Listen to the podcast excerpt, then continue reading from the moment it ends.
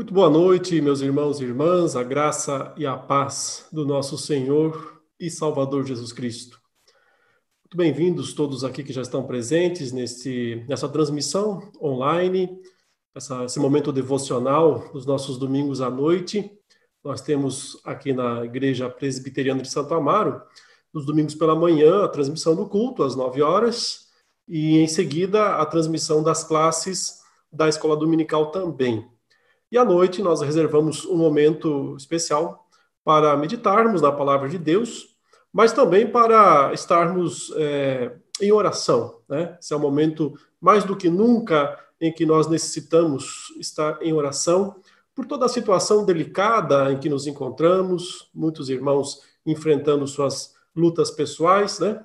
Então, eu quero mais uma vez dar as boas-vindas a todos que nos acompanham aí pela transmissão online e desde já eu gostaria que os irmãos estivessem escrevendo aí no chat né, do, do, do YouTube uh, os seus pedidos de oração. Nós vamos ler alguns aqui, se possível todos, né, nesses próximos 5 a 10 minutinhos.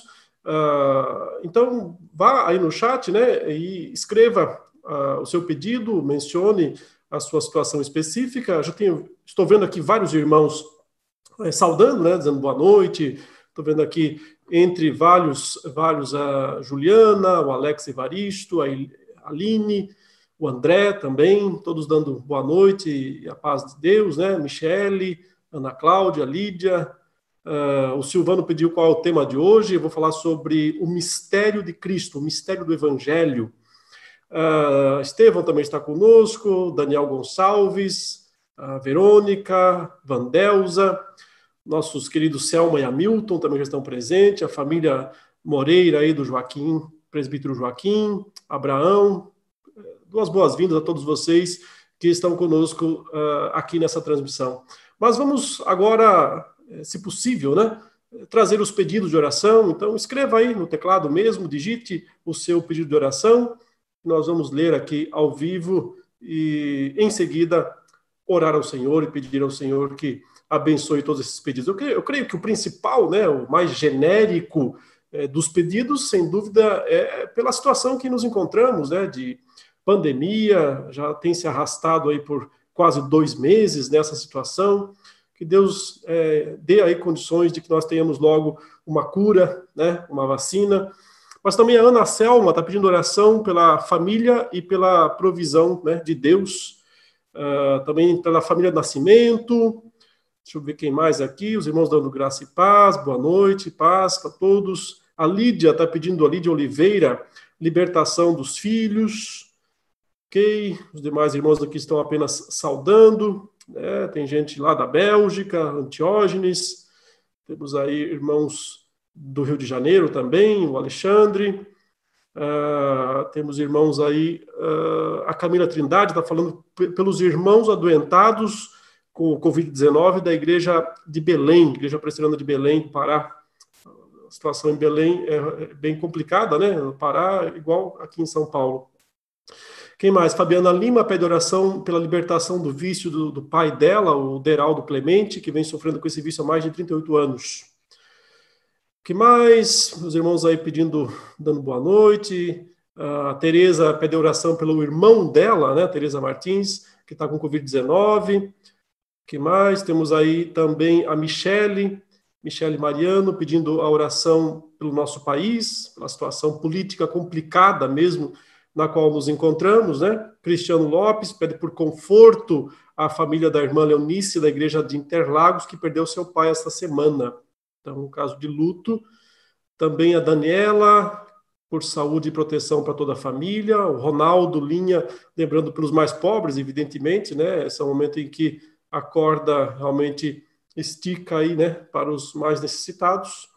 A Nélia Miranda, orar pela Vanessa, que é a neta da dona Diolinda, né, que é membro da nossa igreja, e a sua neta está enferma, acho que está com Covid-19, né? Também temos que orar aqui o Gonçalves, por toda a família dele, pelos irmãos da, da igreja, uh, sabedoria aos governantes, né? Isso. O que mais, meus irmãos? Daniela Menezes, queremos saúde e proteção para toda a família. Isso acho que eu já tinha mencionado. Vamos ver aqui, Silvia Batista, orações pelo para que Deus toque no coração daqueles que têm emprego estável, para que se sintam responsáveis pelos que estão necessitados. que mais? A Matilde é, orar pela Delva, para que Deus abrevie o seu tratamento cirúrgico. Ingrid pedindo pela cidade de Teresópolis. que mais? Fernanda, uh, o Ronaldo está pedindo pela Fernanda, esposa de um irmão que está internado com suspeita de Covid. O Antiógenes também está pedindo oração pelas famílias e igrejas da Bélgica. Temos ainda aqui o que mais? O Ricardo é, pede oração pela tia Margarete, que está com o Covid-19. A Verônica pede oração por ela e pelo esposo, que já estão doentes há sete dias, ok? Passando aí esse período, né, da, da, complicado de recuperação da, do Covid. Também Ana Cláudia, é, gratidão a Deus, salvação da família, irmão Luiz Marçal dos Santos, e saúde e libertação do Marcelo, marido, saúde, erradicação desse vírus do mundo, é o que todos nós queremos que logo aconteça. A Raquel está pedindo oração pelo filho dela, a Aline pelas pessoas em Manaus, o Newton pela família da tia da esposa, a Luzia Neves, a oração pelos filhos, Carol e sua família, né? Nós conhecemos bem. Uh, quem mais? A Camila, saúde emocional e equilíbrio nesse tempo de pandemia. O Wendel pede oração pela conversão dos seus familiares. A Rafaela, sabedoria espiritual, principalmente nesse tempo. É, Fabiana, mais uma vez, pelos governantes. Uh, o José Ronaldo quer agradecer a Deus por tudo, acho que era isso que ele quis dizer. A Van de Cleide está falando que é bom estudar e aprender com os nossos estudos. Amém. Também tem o João Neto aí, já pedindo pelo cunhado e família com Covid-19, nosso presbítero João Neto. Creio que são esses os pedidos por enquanto, meus irmãos. É, podem continuar digitando aí os seus pedidos de oração, os irmãos vão estar lendo também. E nós vamos dedicar alguns minutos agora, né? Ainda lembro aqui do Romério. O Romério está pedindo oração pelo tio José Paulo, que está é, com câncer em fase terminal. A Ana Selma pelos líderes da igreja. O Zé Ronaldo quer agradecer pelos livramentos que Deus tem nos dado. Ele lá de Campina Grande, o presbítero Ronaldo. E a Priscila está dizendo que está aí com saudades da igreja de Santo Amaro, né? Está lá em Cajazeiras, na Paraíba. E também o Vanderlei pede oração pelos amigos e familiares. Então é isso, meus queridos. Vamos orar nesse momento e em seguida nós vamos passar ao nosso estudo né, da palavra de Deus. Vamos ter esse momento então de oração. Você pode se colocar aí diante de Deus agora curva sua cabeça, se puder, feche os olhos, se coloque em espírito de oração mesmo, né? Para que a gente possa é, orar e interceder por todos esses pedidos. Claro que eu não vou conseguir me lembrar de todos eles aqui, mas nós já mencionamos.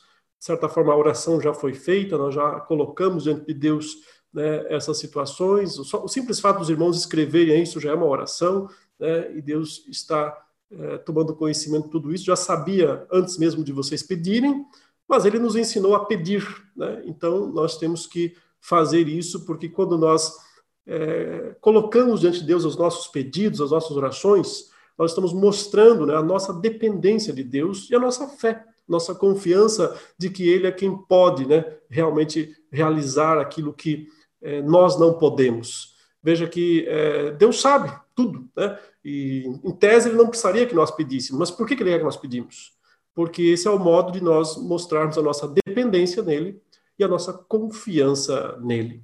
Então vamos agora nesse momento orar ao Senhor. Santo Deus, amado Pai, nós queremos te agradecer pela oportunidade de estarmos reunidos em teu nome nesta noite.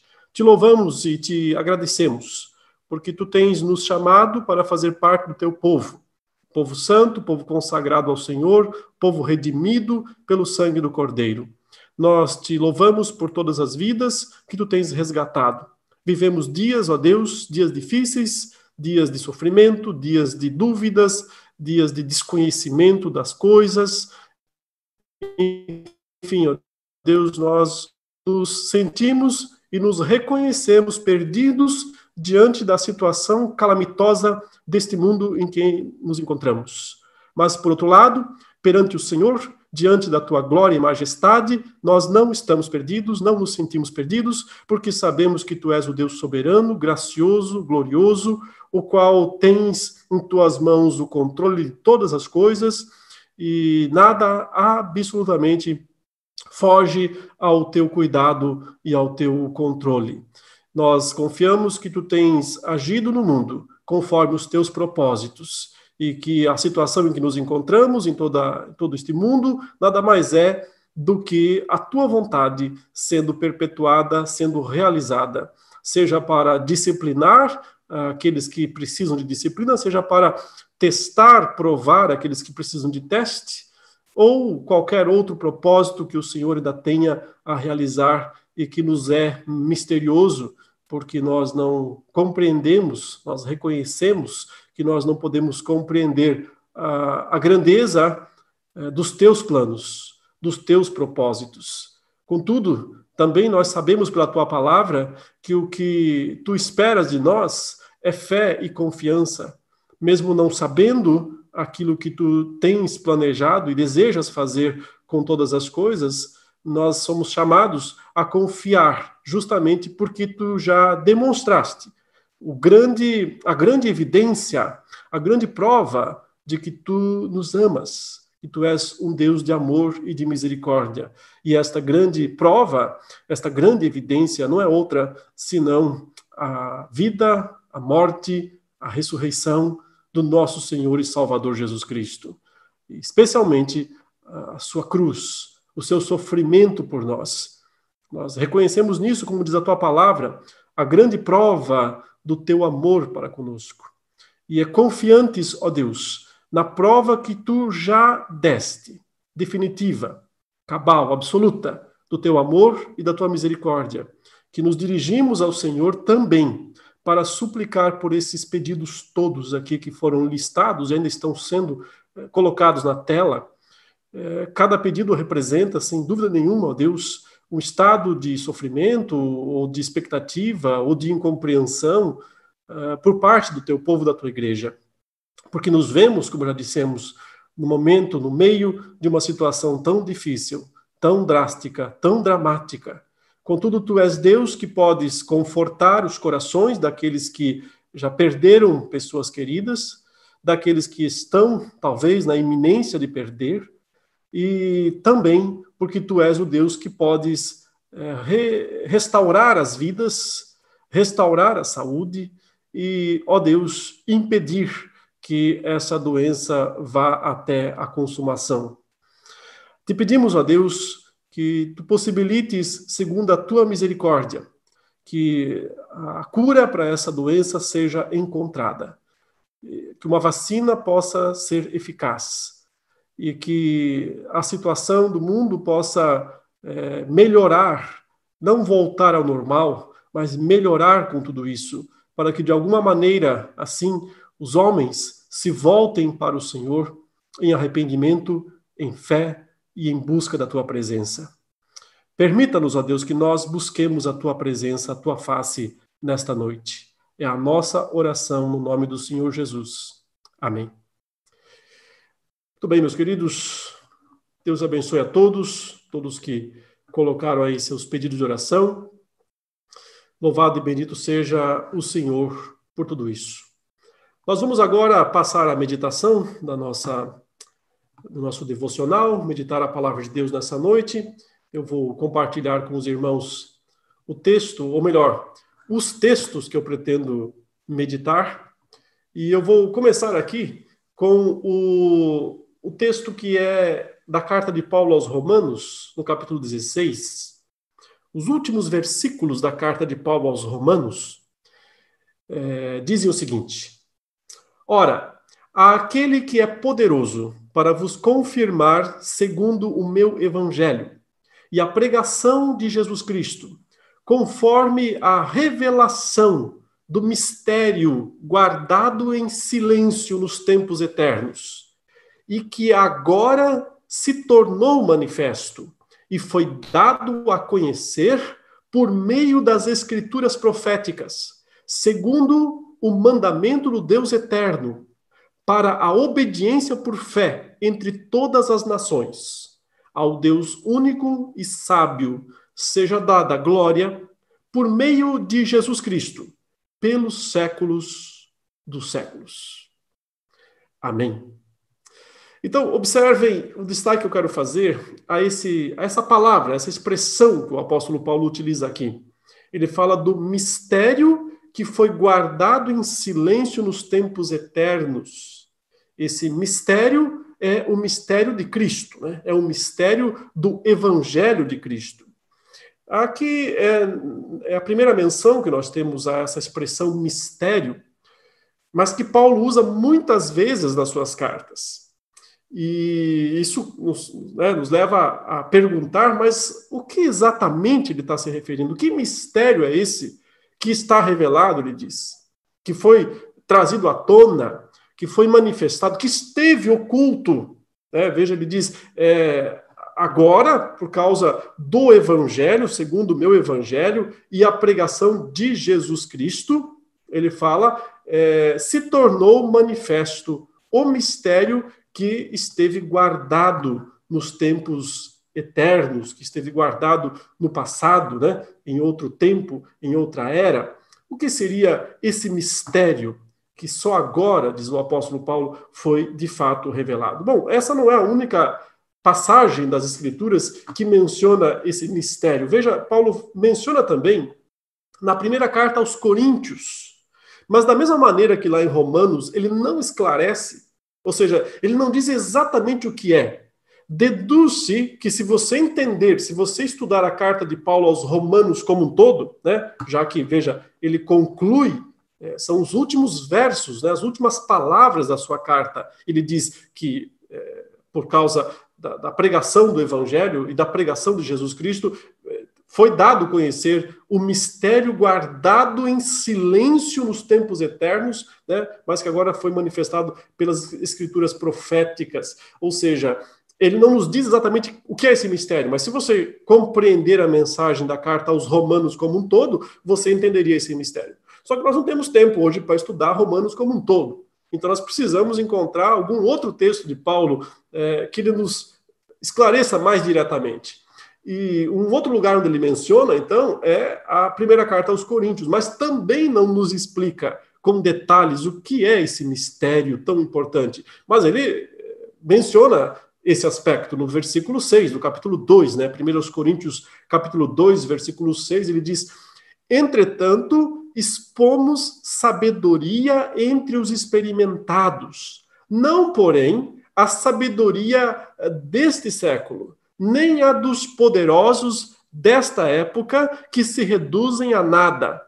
Mas falamos a sabedoria de Deus em mistério outrora oculta, a qual Deus pré-ordenou desde a eternidade para a nossa glória. Sabedoria essa que nenhum dos poderosos desse século conheceu, porque se a tivessem conhecido, jamais teriam crucificado o Senhor da glória. Né? Então, note, outra vez ele menciona essa palavra mistério, fala que é, o conteúdo desse mistério esteve oculto, né? esteve guardado em silêncio, como ele falou lá em Romanos 16, e aqui ele contrasta esse mistério que ele chama de sabedoria de Deus, ele contrasta com a sabedoria dos homens e diz que a sabedoria dos homens é nula é, perto desse mistério e que os homens não conseguem chegar à compreensão desse mistério através da sua própria sabedoria pessoal. Então fica aí mais uma vez a dúvida, né? Porque outra vez ele lista, ele fala sobre esse mistério, mas não diz o que é, não revela em detalhes que mistério é esse que esteve por tanto tempo, como ele disse, é, oculto, encoberto, e que agora, né, através do próprio Paulo, Uh, pela exposição das escrituras do Antigo Testamento e também por nova revelação que ele recebeu do Espírito Santo, ele pôde trazer ao conhecimento do mundo né, o conteúdo desse grande mistério de Deus. Do que se trata esse mistério? Romanos não ficou claro assim explicitamente o que é esse mistério. Aqui também não. Em 1 Coríntios não ficou totalmente claro. Né? Ele apenas menciona da dificuldade das pessoas de compreenderem isso. Mas onde nós encontramos então nas Escrituras é, a revelação uh, direta, franca desse mistério do Evangelho ou esse mistério de Cristo? Em duas cartas menores, né, que ele escreveu, uh, que são as cartas de Efésios e Colossenses. Em Efésios e Colossenses, nós conseguimos entender que esse mistério do Evangelho tem dois aspectos. São dois aspectos principais e eles são de grande importância para as nossas vidas. Eu vou começar aqui é, mencionando, então, a carta aos Efésios, né? Mas deixa eu colocar o texto correto, que está aqui fora da posição. No primeiro capítulo da carta de Paulo aos Efésios, ele menciona esse mistério desvendado, né? No versículo 9 quando ele, após falar da eleição que nós temos em Cristo, né? Ou seja, ele fala aqui que Deus, no versículo 4, nos escolheu nele antes da fundação do mundo para sermos santos e irrepreensíveis, né? Em amor nos predestinou para ele. Então, mostrando a, o papel do Pai né, na obra da salvação como aquele que escolhe, aquele que predestina os que devem ser salvos. Depois, a partir do versículo é, 7, ele passou a falar do, da obra de Cristo, o Filho, que realizou a redenção por nós. Ele diz: no qual temos a redenção, né, no qual é em Cristo, né, que ele chama aqui o amado. Né, na verdade, está aqui o nome completo: Jesus Cristo, o amado, no qual temos a redenção pelo seu sangue, a remissão dos pecados, segundo a riqueza da sua graça que Deus derramou abundantemente sobre nós em toda sabedoria e prudência, e aí vem a expressão, né? Desvendando-nos, desvendar, né? Desvendando-nos, tirar a venda, a, a abrir, revelar, colocar à luz, desvendando-nos o mistério da sua vontade, segundo o seu beneplácito, né, sua boa vontade, que propusera em Cristo, né, de fazer convergir nele na dispensação da plenitude dos tempos todas as coisas, tanto as dos céus como as da terra. Então, aqui ele menciona outra vez o desvendar desse mistério da sua vontade que nas outras duas cartas, né, em Romanos e em 1 Coríntios, ele disse: esteve oculto e agora foi revelado. Mas aqui, outra vez, nós não temos a plena revelação desse mistério, apenas a menção de que ele foi sim revelado em Cristo. Onde está de fato, né, a revelação está um pouco mais para frente aqui na carta aos Efésios. Especificamente, eu vou mencionar o capítulo 3. O capítulo 3, ele diz, então, olha, por esta causa, eu, Paulo, sou o prisioneiro de Cristo Jesus, por amor de vós, gentios. Se é que tendes ouvido a respeito da dispensação da graça de Deus a mim confiada para vós outros, pois, segundo uma revelação, me foi dado conhecer o mistério Está tá nos explicando como é que ele chegou a, ao entendimento, né? Como é que foi desvendado esse mistério? Ele fala através de uma revelação. Pelo que, quando ledes, podeis compreender o meu discernimento do mistério de Cristo, o qual, em outras gerações, não foi dado a conhecer aos filhos dos homens, como agora foi revelado aos seus santos apóstolos e profetas no Espírito. A saber, e aí vem então o resumo, né? O resumo de todo esse mistério. É o que está aqui no versículo 6. A saber, que os gentios são co-herdeiros, membros do mesmo corpo e coparticipantes da promessa em Cristo Jesus por meio do Evangelho. Então, aqui está né, a, o primeiro aspecto eu posso destacar. o primeiro aspecto desse grande mistério escatológico, desse grande mistério que ele disse esteve oculto dos séculos das gerações, mas agora foi revelado. Basicamente, tem a ver com o fato de que os não-judeus, mas que são eleitos, são predestinados, porque lembra, no início do capítulo 1 ele fala da eleição, da predestinação, que nós fomos eleitos ou predestinados para sermos conformes à imagem de seu filho, a fim de que ele seja o primogênito entre muitos irmãos. Então, é, a ideia aqui é o seguinte: durante todo o Antigo Testamento, Deus concentrou a sua revelação e a sua aliança a um povo, o povo judeu, né? os israelitas. Né? Os israelitas é um termo mais amplo que envolve todas as doze tribos. Quando a, gente, quando a gente fala dos judeus, a gente está destacando a, uma das tribos, a principal das tribos, que foi acabou, acabou sendo a principal tribo remanescente depois. Né? Por isso que falar os judeus ou os israelitas é meio que sinônimo. Só que Israel, israelita é o povo como um todo. E os judeus são os remanescentes desse povo. Então, note, é, no Antigo Testamento, nós vemos Deus mais é, diretamente se revelando a este povo. E os gentios, que não são judeus, traduza estrangeiros, ou seja, eu e você, né, a maioria de nós, acho que poucos pode dizer, eu sou um judeu 100% da tribo de Benjamim, como Paulo disse lá, né, um israelita no caso. É, pode ser que alguém tenha umas gotas de sangue judeu aí, né? Sempre tem, mas é, não se pode dizer que é um judeu que tem uma genealogia, que consegue comprovar que vem lá desde Abraão, desde é, Jacó, desde alguma das outras tribos é, dos filhos de Jacó. Uh, então, todos os gentios, todos os estrangeiros. O ponto é o seguinte: ele está dizendo que Deus decidiu que quando Cristo viesse a este mundo, não haveria mais separação entre os povos, não haveria mais um povo favorito, um povo exclusivo, uma nação, uma raça favorita ou exclusiva, mas que ele ia formar uma família, uma família composta de pessoas de todas as tribos, raças, línguas e nações. Por isso ele fala: o grande mistério é esse, que os gentios são co-herdeiros. Por que co-herdeiros? Porque os herdeiros naturais, legítimos, né, são os judeus, ou os israelitas, porque eles fizeram parte da velha aliança, estavam na velha aliança.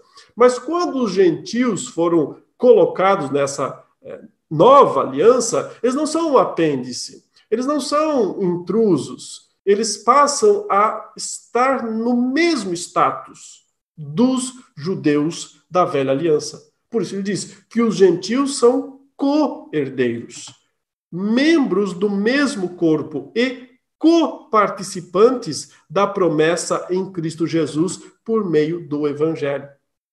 Mas note que ele menciona aqui no início do versículo do capítulo 3 que ele já falou né, desse mistério. Então, porque ele fala aqui, olha, é, então, por essa causa, eu, Paulo, sou prisioneiro de Cristo Jesus, por amor de vós, gentios, se é que tendes ouvido a respeito da dispensação da graça de Deus a mim confiada a vós outros, pois segundo uma revelação me foi, dada, me foi dado conhecer o mistério conforme escrevi há pouco. Opa lá, então ele já escreveu alguma coisa importante aqui sobre isso.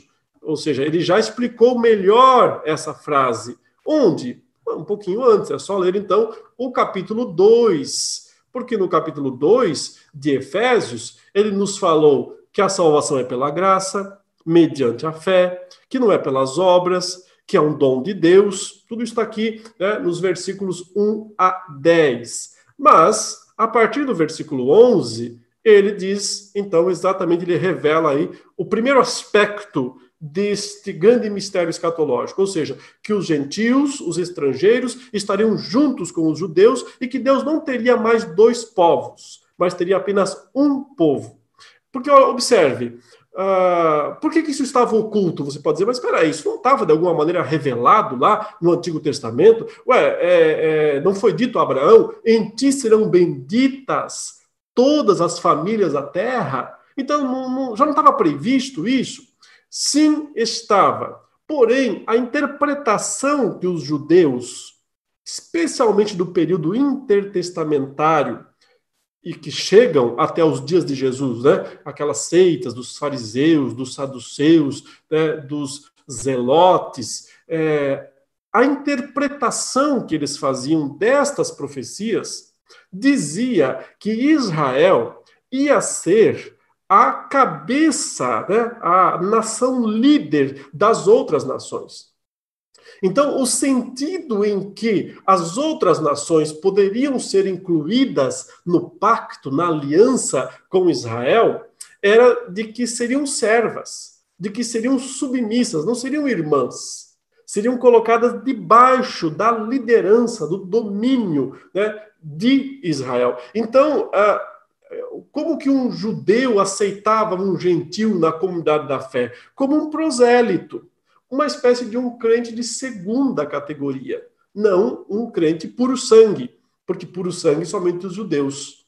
Então, a interpretação que se tinha na época né, a respeito de como Deus ia incluir os estrangeiros na, no pacto ou na aliança, colocava os estrangeiros sempre num degrau abaixo, numa segunda categoria, ou num aspecto distinto, separado. E o que Paulo está dizendo aqui é que Deus manteve isso obscuro, encoberto, né, até mesmo dessas pessoas, porque ele planejava revelar claramente isso através da pregação do próprio Paulo, que é o grande apóstolo dos gentios. E Paulo entendeu que não tem dois grupos, dois povos ou duas categorias. E ele fala isso exatamente aqui no versículo 11 a partir do verso 11. Mas olha o que ele diz: Portanto, lembrai-vos, está falando com os gentios, né? Lembrai-vos de que outrora vós, gentios, na carne, ou seja, vocês aí estrangeiros, né? Ele está escrevendo para os Efésios aqui, pessoas de, de, de, eh, lá da Ásia Menor, né? Pessoas, uh, cidadãos do Império Romano, de várias etnias, de várias raças, ele fala: lembrem-se, lembra, lembrai-vos de que outrora vós, gentios na carne, chamados incircuncisão por aqueles que se intitulam circuncisos na carne por mãos humanas. Então vocês têm que se lembrar que os judeus sempre acharam que vocês são separados, são, são, vocês estão fora, e vocês estavam mesmo, ele diz, naquele tempo, estáveis sem Cristo, separados da comunidade de Israel e estranhos às alianças da promessa, não tendo esperança e sem Deus no mundo. Então, sim, vocês já estiveram mesmo do lado de fora do pacto, uh, sem acesso às alianças, sem acesso a toda a estrutura uh, da graça né, que Deus proporcionou aos judeus.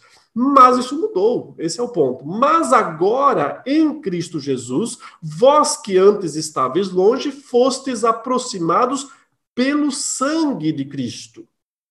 Porque ele, quem é ele? Cristo, é a nossa paz, o qual de ambos, ambos o quê? Quem é esse ambos? Tem até uma notinha aqui na Bíblia, né? Se você clicar, você vai ver que esse ambos é judeus e gentios. Judeus e gentios. Então, a ideia é o seguinte: ele é a nossa paz, o qual de judeus e gentios, dois povos distintos, separados, né? dois programas separados, como alguns dizem, mas o que Paulo está falando? Desses dois, ele fez um, um povo. Deus não tem dois povos. Deus tem apenas um povo, desde que Jesus Cristo consumou a sua obra. E esse é o mistério que esteve oculto no passado, ele diz, mas que foi revelado agora. Foi revelado através, justamente, da pregação do evangelho através do apóstolo Paulo. Então, quando Paulo diz aqui que é, dos dois povos, de gentios, estrangeiros, e de judeus, ele juntou os dois num só e fez um só povo dos dois, ele está dizendo o quê? Que os estrangeiros não são de segunda categoria, que os gentios não são um projeto à parte, que Deus não tem dois projetos, um para Israel e outro para a igreja, mas que ele juntou os dois povos na igreja e que a igreja é a junção de gentios e judeus e que não são dois programas separados e distintos, porque havia algo separando, sim, Havia algo separando judeus e gentios. Mas este algo foi abolido, foi tirado, de maneira que gentios e judeus podem agora se unir. O que é que separava? O que separava é o segundo aspecto do mistério do evangelho que foi revelado. O segundo aspecto qual é? Ele diz aqui: havia é, uma parede de separação. Vamos ler de novo o verso 14. Porque ele é a nossa paz. Cristo estabeleceu a paz, o qual, de ambos, judeus e gentios, fez um, um só povo. E tendo derribado a parede da separação. que será que era isso, hein? Uma parede separando quem? Os ambos aqui, judeus e gentios, que estavam separados. Então tinha uma parede de separação no meio, que era justamente uma inimizade entre ambos. Mas o que, que ele fez? Ele aboliu na sua carne a lei dos mandamentos essa aqui é a parede. A lei dos mandamentos na forma de ordenanças, para que dos dois criasse em si mesmo um novo homem, um só, né? Uma pessoa única, não uma pessoa meio a meio, uma pessoa única, ou seja, um único povo composto de judeus e gentios, fazendo a paz e reconciliasse ambos em um só corpo com Deus ou seja, ele reuniu os judeus e gentios num só corpo, que é a igreja, porque ele aboliu a parede de separação, o que estava no meio. E ele fez isso como? Como é que ele derrubou isso daqui? Que eu já vou falar mais sobre isso. Que é essa lei dos mandamentos na forma de ordenanças? Isso é o que foi derrubado. Mas primeiro veja, como isso foi derrubado? Ele diz, por intermédio da cruz, destruindo por ela a separação o que separava, o que mantinha inimigos judeus e gentios. Porque ele fez isso, vindo, evangelizou paz a vós outros que estáveis longe, ou seja, os gentios longe, paz também ao que estavam perto. Quem estavam perto? Os judeus. Então, ambos, porque por ele, verso 18, ambos, judeus e gentios, temos acesso ao Pai em um espírito. Assim, já não sois, olha aí, estrangeiros e peregrinos, vocês não são mais agora prosélitos. Vocês não vêm para Israel para serem um grupo de segunda classe, de segunda categoria. Não, vocês vêm para serem o quê? Concidadãos dos santos. E sois da família de Deus.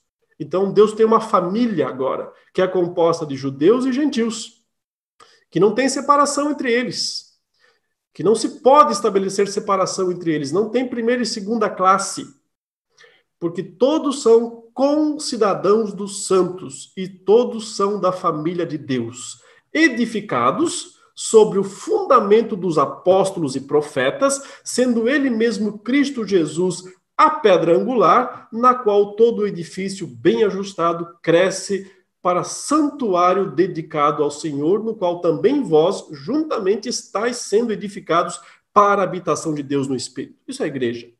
A igreja é esse templo que vai crescendo, crescendo, esse santuário que vai crescendo. Ele é composto de pessoas, né, tijolinhos, que vão sendo colocados, tijolinhos judeus, tijolinhos gentios, todas as raças, tribos, línguas e nações, todos compõem o mesmo povo, a mesma igreja, porque havia uma parede separando os povos uma parede que foi derrubada na cruz de Cristo.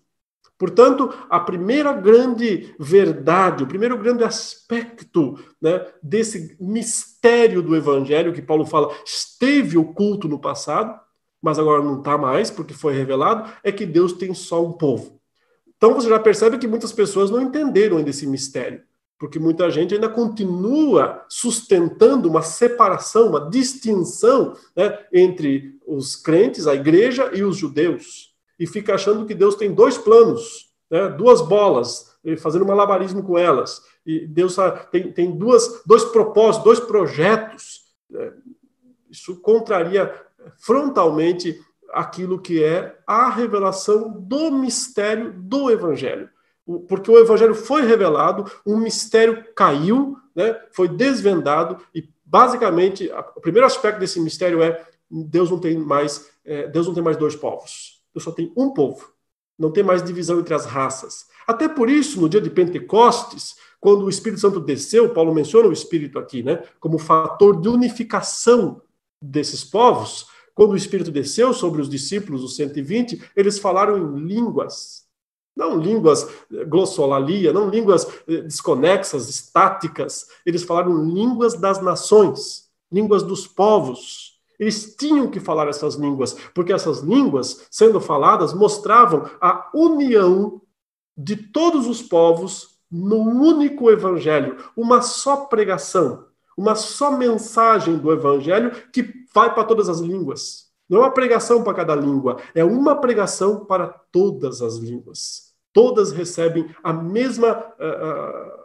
mensagem através dos pregadores. Por isso, em Atos 2, nós vemos o Espírito Santo descendo e, e, e os crentes falando em línguas. Então, note, o primeiro aspecto uh, do mistério do Evangelho os gentios não são uma segunda classe, eles entram na igreja como os judeus que também entram na igreja e todo mundo tem o mesmo mesma posição, o mesmo status, co-herdeiros, cidadãos são esses termos utilizados. Mas o segundo aspecto, ele já deu um toque aqui para nós, mas nós temos que entender um pouco melhor isso. Ele fala que havia uma parede de separação, que havia a chamada lei dos mandamentos na forma de ordenanças, e que essas coisas separavam, de alguma maneira, os dois povos. Agora nós precisaremos de uma quarta carta de Paulo, já vimos Romanos rapidinho, já vimos primeiros Coríntios também rapidinho, Paramos bastante aqui em Efésios, é onde ele mostra mais claramente a revelação do mistério, e agora vamos para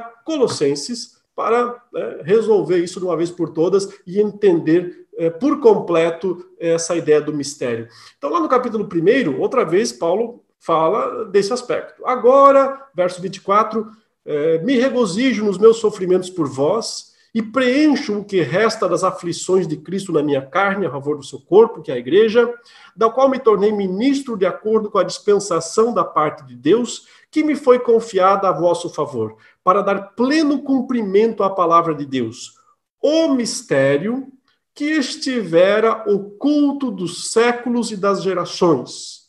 Mesma declaração, né? Ele repetiu isso em todas as cartas até agora o mistério que estivera oculto dos séculos e das gerações, agora, todavia, se manifestou aos seus santos, aos quais Deus quis dar a conhecer qual seja a riqueza da glória desse mistério entre os gentios. Isto é, Cristo em vós, vós gentios, né? Cristo em vós, a esperança da glória, o qual vos anunciamos advertindo a todo homem e ensinando a todo homem em toda sabedoria, a fim de que apresentemos todo homem perfeito em Cristo. Para isso é que eu também me afadigo, esforçando-me o mais possível, segundo a sua eficácia que opera eficiente em mim. Ele continua no capítulo 2: Gostaria, pois, que soubesseis quão grande luta venho mantendo por vós, pelos laudicenses e por quantos não me viram face a face para que o coração deles seja confortado e vinculado juntamente em amor, e eles tenham toda a riqueza da forte convicção do entendimento para compreenderem, olha aí, plenamente o mistério de Deus, Cristo, em quem todos os tesouros da sabedoria e do conhecimento estão ocultos. Assim digo para que ninguém vos engane com raciocínios falazes. Então, mais uma vez ele menciona esse mistério e na sequência ele passa a desvendar para nós aquele segundo aspecto que, voltando lá aos Efésios, lembra que ele mencionou aqui a lei dos mandamentos na forma de ordenanças. E ele disse que essa, que isso aqui separava, isso era uma barreira que separava os povos e que isso aqui foi anulado, foi eliminado. Do que ele está falando? Bom, ele está falando, meus irmãos, de três coisas basicamente. Não eram só essas, mas as três principais coisas que identificavam os judeus no mundo gentil daqueles dias, que eram o quê? A circuncisão, a dieta judaica e o calendário judaico. Essas três coisas, e é isso basicamente o que ele entende por ordenanças, essa palavra aqui, ó, de Efésios é, 2, 14, 15, que ele falou que ele aboliu. Ele aboliu, porque quando ele fala aqui, olha, aboliu na sua carne a carne a lei, ele não está falando dos dez mandamentos. Eles nunca foram abolidos nem podem ser abolidos. Ele está falando de lei dos mandamentos na forma de ordenanças.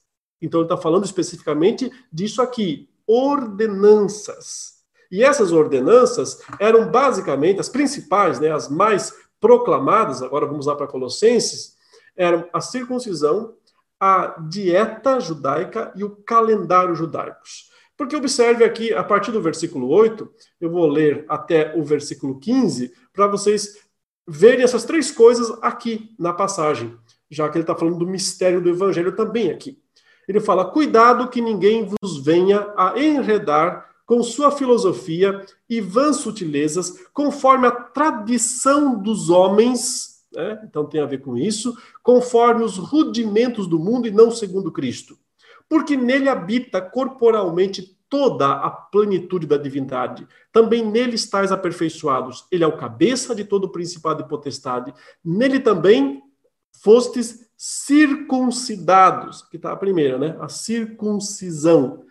Paulo está dizendo que não é preciso fazer mais circuncisão eh, física, porque Deus já fez uma circuncisão espiritual. Nele também fossem circuncidados, não por intermédio de mãos, né? Não usando as mãos, que era assim que era feita a circuncisão mas no despojamento do corpo da carne, que é a circuncisão de Cristo. Como é que funcionou a circuncisão de Cristo? Verso 12. Tendo sido sepultados juntamente com ele no batismo, no qual igualmente fostes ressuscitados mediante a fé no poder de Deus que o ressuscitou dentre os mortos. E a vós outros que estáveis mortos pelas vossas transgressões e pela incircuncisão da vossa carne, vos deu vida juntamente com ele, perdoando todos os nossos delitos, tendo cancelado o escrito de dívida que era contra nós e que constava de, olha a palavra aí, ordenanças, o qual nos era prejudicial, removeu-o inteiramente, encravando-o na cruz. Veja que é muito parecido o que Paulo fala em Efésios, quando ele diz que ele, é, na cruz, né, ele aboliu essa lei dos mandamentos em forma de ordenanças, ele diz que ele aboliu né, a lei dos mandamentos em forma de ordenanças e que ele fez isso a, na sua cruz, né, e da mesma maneira ele repete isso aqui aos Colossenses, quando ele diz que cancelou esse escrito de dívida que era contra nós, que constava de ordenanças, que nos era prejudicial, removeu inteiramente, né, aboliu encravando-o na cruz. Então, o primeiro aspecto era justamente a circuncisão, o fato de que os gentios não eram circuncidados e por isso uh, os judeus diziam: vocês estão fora.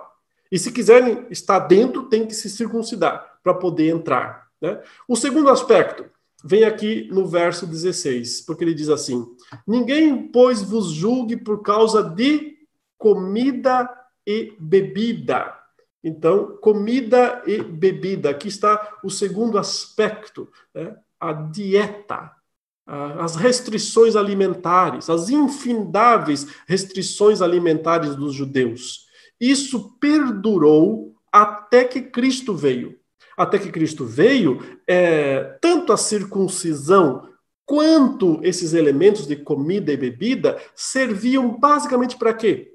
Para manter os gentios para fora para dizer que eles não faziam parte da aliança, porque só os judeus observavam estas coisas.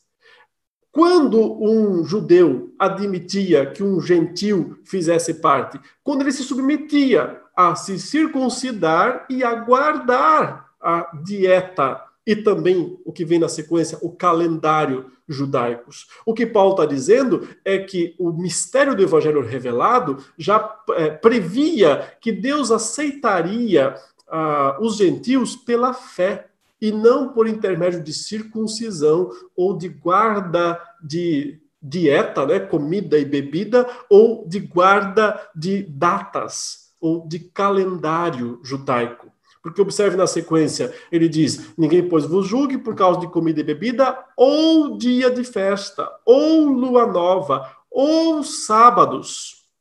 Porque tudo isso tem sido sombra, né? ordenanças, sombra das coisas que havia de vir, que haviam de vir, porém o corpo é de Cristo. Na sequência, ele passa a falar também do outro lado, da, da, da hiperespiritualidade, do, do, do, culto dos anjos, das visões e etc., que, por sua vez, também frequentemente eram utilizados né, para uh, colocar umas pessoas acima das outras, para fazer com que algumas pessoas parecessem mais espirituais do que as outras. E o apóstolo Paulo diz: isso tudo é balela, não vale coisa nenhuma. A espiritualidade é Cristo, é estar em Cristo, é entender a pessoa de Cristo, é entender o mistério do Evangelho, é entender o que Deus fez em Cristo para a salvação do seu povo. É, entender, crer e viver isso é que é a verdadeira espiritualidade. Mas, resumindo então, aqui, né, é, o que exatamente foi abolido? Ele diz as ordenanças. Que ordenanças? Então, a circuncisão foi mencionada né, aqui em cima. Agora, comida e bebida. Dia de festa, uma referência provavelmente às festas judaicas. Tinha a festa dos tabernáculos, tinha a própria festa da expiação, a festa da Páscoa, a festa das colheitas. Eram datas festivas em que todo mundo tinha que ir para Jerusalém para poder cultuar a Deus. Deus quebrou isso justamente porque isso mantinha os judeus fora, os gentios fora. Né? Lua Nova era uma celebração que era feita no primeiro dia do mês, porque o calendário uh, judaico ele é lunar, né? não é solar igual ao nosso. Então, uh, o primeiro dia do mês sempre começa com a lua nova. E a lua nova era um momento de celebração judaica, a gente tem várias eh, menções disso no próprio Antigo Testamento. E ele menciona também os sábados e ele usa aqui o plural, né? Os sábados. Então, ele provavelmente quer mostrar toda a legislação judaica sabática, que incluía aquela, aquelas rígidas observâncias do sétimo dia, e que incluía também as demais uh, instituições sabáticas, né? como, por exemplo, os anos de jubileu, uh, o, a, o, período em que, depois de um tempo, a terra tinha que descansar. Havia várias legislações sabáticas para Israel como um todo. De qualquer maneira, essas coisas eh, mantinham os gentios para fora. Né? E agora é, foram abolidas essas coisas. Então, observe que quando também hoje em dia muitas seitas e igrejas insistem na manutenção dessas práticas, é porque também não entenderam o mistério do Evangelho.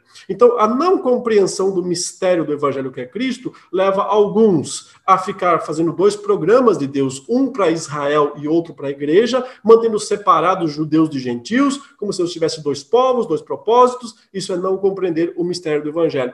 Também é não compreender o mistério do Evangelho quando as pessoas continuam insistindo em observâncias legalistas, observâncias de comida, de bebida, de guarda do sábado ou né, de outras é, é, datas. É, de qualquer forma, isso é não compreender o mistério do Evangelho, porque já tendo sido revelado em Cristo plenamente que a salvação é pela graça mediante a fé, né, como Efésios 2, 8 e 9, não de obras, né, para que ninguém se glorie, já devia ter ficado claro para todos que essas ordenanças foram totalmente abolidas na cruz de Cristo. E esse, meus queridos, portanto, é o conteúdo, né, o grande conteúdo do mistério do Evangelho que o apóstolo Paulo nos revela aqui nessas cartas. Precisamos de várias delas para conseguir compreender o todo né, desta proclamação.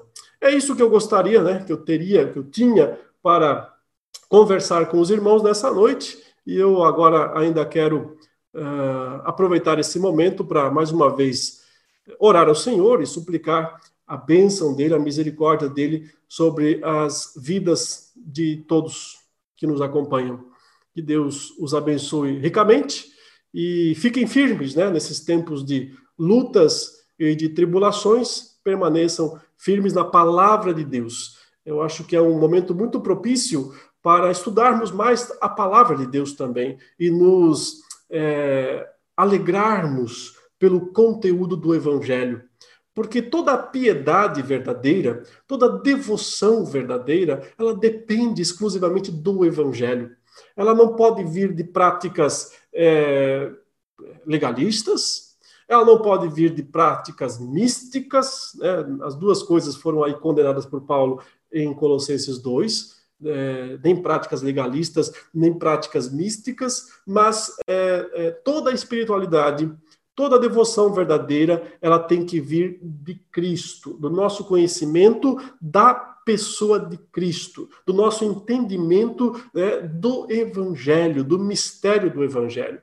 Então, nós somos chamados nesses dias a nos alegrarmos pela compreensão que Deus nos deu do próprio Evangelho através do qual nós somos salvos, permanecemos salvos e seremos salvos até o fim.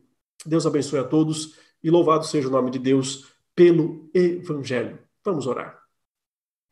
Ó Santo Deus, ó amado Pai, te bendizemos pelo Evangelho, porque tu tens revelado através da tua palavra para todos nós esse grande mistério.